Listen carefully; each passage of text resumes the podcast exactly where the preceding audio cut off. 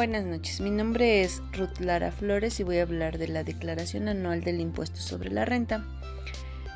Em, pues vamos a detallar un poquito lo que es este la declaración anual en la plataforma del SAT y bueno, pues nos metemos al SAT, vamos a personas, en declaraciones, en presenta tu declaración anual, anotamos nuestro RFC, contraseña o si queremos entrar con la firma electrónica, pues entonces vamos a irnos a los documentos de SER y KIT.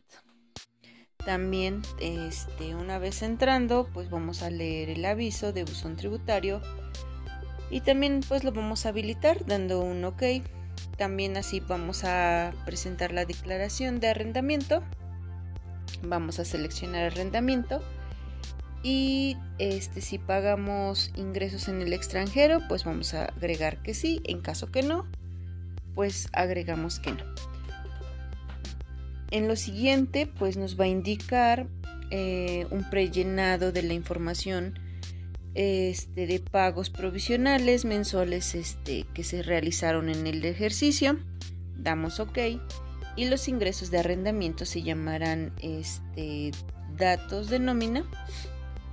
Estos son de CFDIs que se hayan realizado a trabajadores este, en el ejercicio y pues si no, pues va a estar vacío. Para la nómina de sueldos y salarios y asimilados, se tendrá que llenar los campos em, y pues ingresamos los datos de nómina. Em, también vamos a dar clic en el botoncito de capturar y cuando esto finalice se determina el saldo deducible que se utilizará en las deducciones para autorizar. Si no se anota el importe, pues no se podrá acreditar.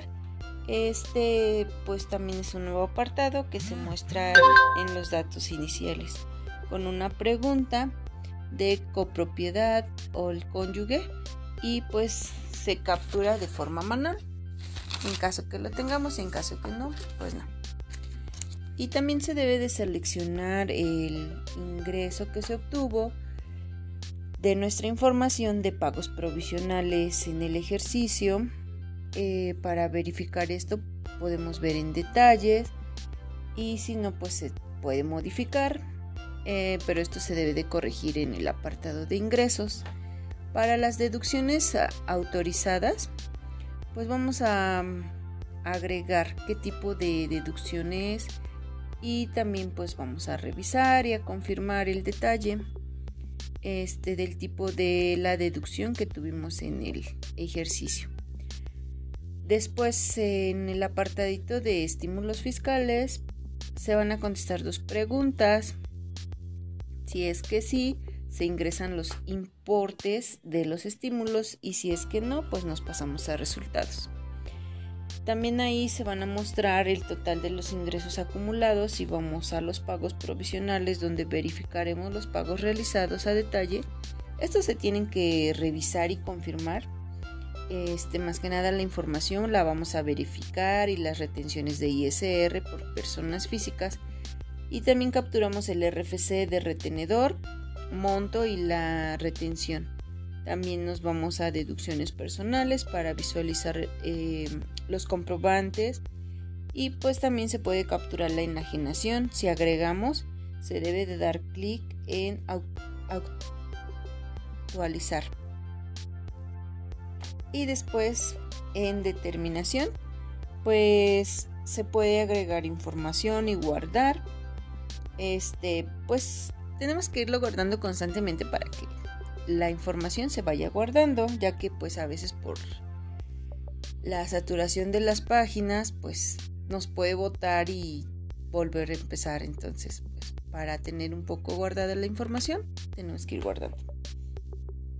Y después, este, en caso que tengamos saldo a favor, pues vamos a, anotar lo que nosotros quieramos, si una compensación o una devolución.